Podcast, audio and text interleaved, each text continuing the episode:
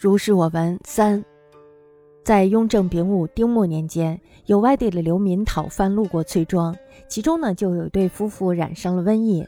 临终前呢，他们手持着卖女儿的契约，在街上哀呼，愿意把女儿卖身为婢，以卖女的身价买两口棺材。先祖母张太夫人这时候就收葬了他们两个，并且呢收养了他们的幼女，给她起了一个名字，叫做连贵。契约上写着，他的父亲叫张立，母亲呢是黄氏，没有注明籍贯地址。因为问的时候呢，他们已经是不能说话了。根据连贵自己说，说他的家呀在山东，家门呢正对着官道，时常有大官的马车往来。离崔庄呢大约要走一个月的时间，不过呢他说不出具体的名字来。连贵呢还说，去年父亲把他许配给了对门的胡家，已经接受了聘礼。可是呢，胡家也到外地去讨饭了，不知道去了哪里。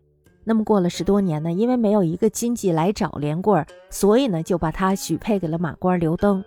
刘登呢自称是山东新泰人，本来是姓胡的，父母双亡，有一个姓刘的人呢就收养了他，因此呢他就从了刘姓。他小的时候呢，就听说父母为他定了一门亲事，可是呢，不知道女方的姓氏。既然刘登原来姓胡，新泰呢又是官道的必经之地，到此地的流民讨饭的路程呢，大约也要走上一个多月，这就跟连贵说的完全吻合了。因此呢，就很让人怀疑他们两个人就像乐昌公主破镜重圆，只是呀，没有明显的证据而已。先书立普公说：“这事儿呀，如果稍微点缀一下，竟然可以写成一本传奇小说了。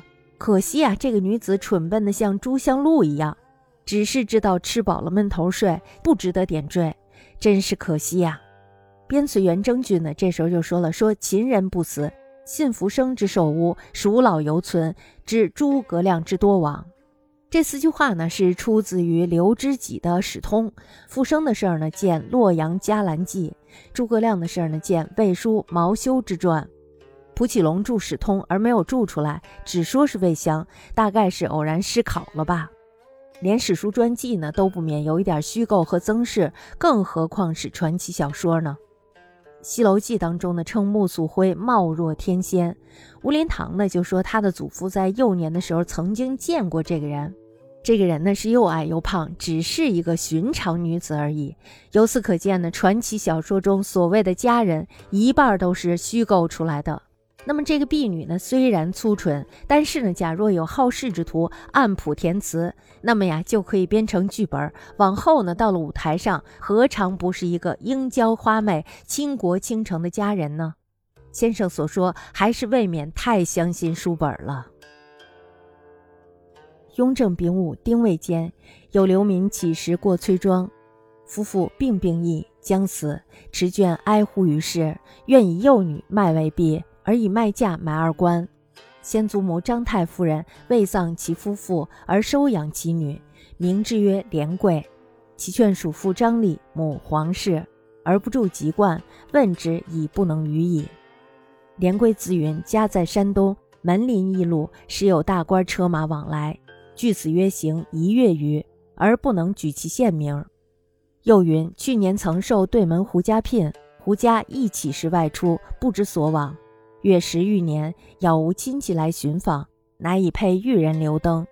登自云山东新泰人，本姓胡，父母俱没，有刘氏收养之，因从其姓。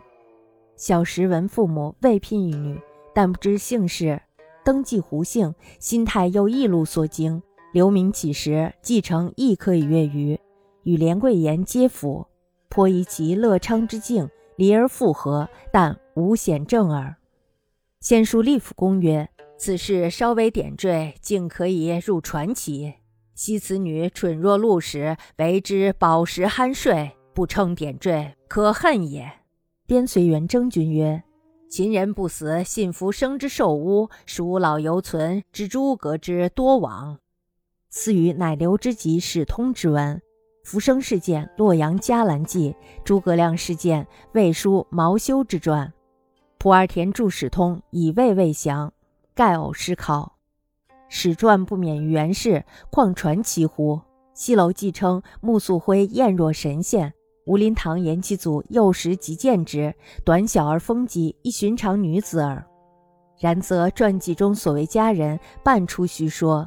此必虽粗，尚好事者暗谱填词，登场度曲。他日红曲树上，何尝不应娇花媚也？先生之论，未为免于尽信书也。